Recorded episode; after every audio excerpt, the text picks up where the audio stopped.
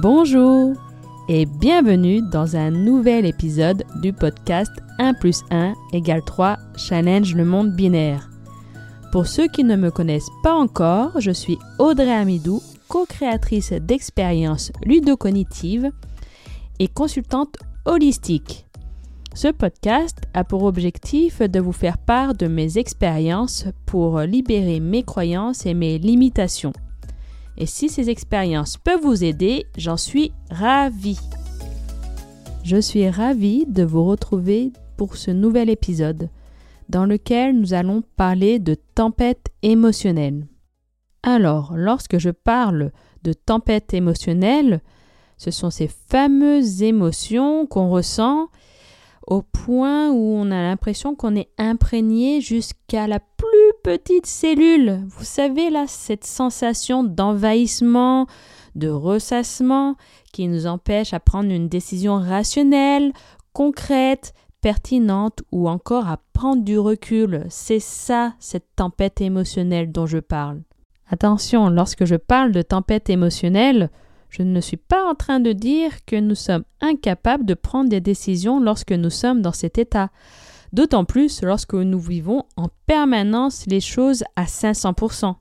Je dirais même merci à certains envahissements ou certaines charges émotionnelles car euh, saoulés par le surplus d'informations m'ont fait prendre des décisions que mon côté rationnel n'aurait jamais prises, comme par exemple euh, de créer une entreprise alors que je n'avais aucune ressource, ou encore de quitter mon travail alors que je n'avais aucune idée de ce que j'allais faire.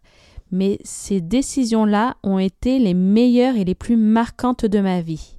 Oui, je sais, c'est facile de dire ça avec le recul, avec le côté rationnel et les émotions et cette tempête émotionnelle libérée. Mais concrètement, qu'est-ce que c'est cette tempête émotionnelle Pourquoi nous sommes saisis et envahis par tout ça? Avec mon expérience, j'ai bien compris quelque chose sur cette tempête émotionnelle. Imaginez que une émotion arrive. Elle fait comme une sorte de boucle, elle vient toquer à votre porte, mais elle toque tout doucement. Vous l'entendez pas. Et là, elle repart chez elle. Mais elle repart chez elle, mais elle récupère un autre copain.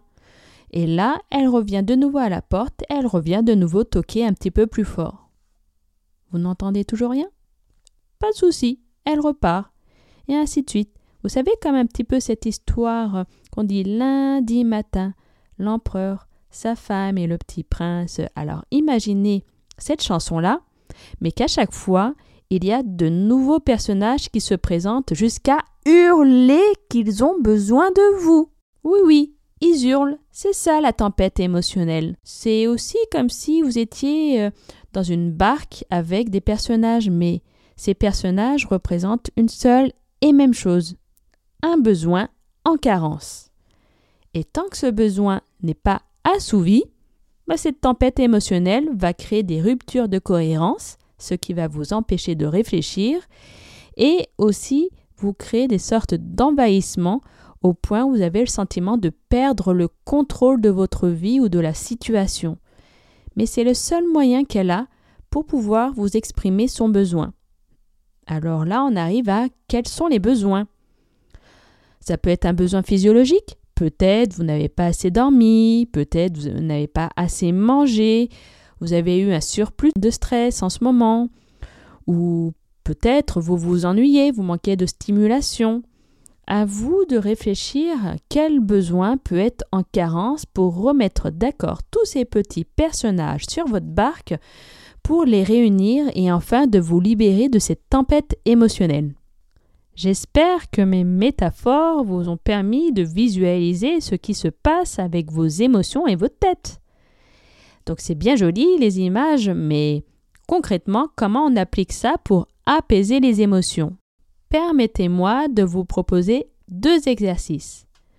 Le premier exercice va vous aider à calmer le surplus émotionnel ou le surplus mental. Il est efficace en cas de fort stress, par exemple avant un examen ou sur une situation qui vous stresse particulièrement si vous avez le sentiment d'être en perte de contrôle. Et cet exercice est très simple. C'est un exercice de respiration. Avez-vous remarqué que lorsque vous êtes stressé, angoissé, la respiration est souvent saccadée et irrégulière? Et pour ce faire, nous allons inspirer le plus rapidement possible. Comme si vous alliez faire le grand plongeon d'apnée, vous savez, comme euh, le film euh, Le Grand Bleu, pour ceux qui l'ont vu. Donc vous inspirez rapidement et vous expirez le plus lentement possible. On inspire rapidement et on expire le plus longtemps. Vous pouvez le faire par le nez, par la bouche, comme vous vous sentez à l'aise. La durée, autant de fois que vous le ressentez, jusqu'à ce que vous sentiez que vous reprenez possession de votre respiration et qu'une sorte de calme commence à se mettre en place. Ça y est, vous vous sentez plus apaisé? Nous allons pouvoir passer au deuxième exercice. Ce deuxième exercice nécessite une feuille et un stylo ou encore votre application Note si vous êtes sur le téléphone ou la tablette.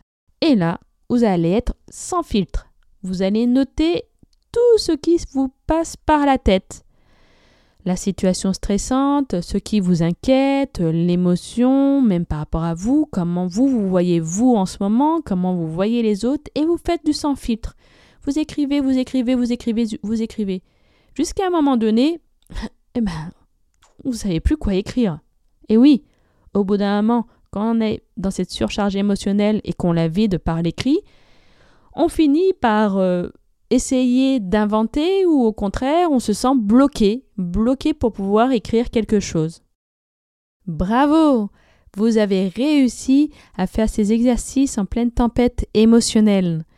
Et je vais vous donner un petit cadeau supplémentaire si vous êtes d'accord c'est de mesurer votre état émotionnel après ces exercices entre 0 et 10, en sachant que 0, vous êtes plus calme, et 10, et que vous êtes hyper agité, encore, d'essayer d'évaluer votre ressenti sur cette échelle.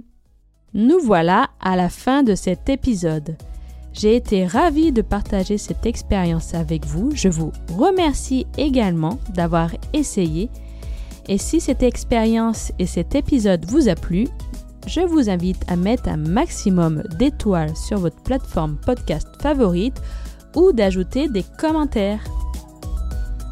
Quant à moi, je vous dis à bientôt dans le prochain épisode du podcast 1 plus 1 égale 3 Challenge le monde binaire.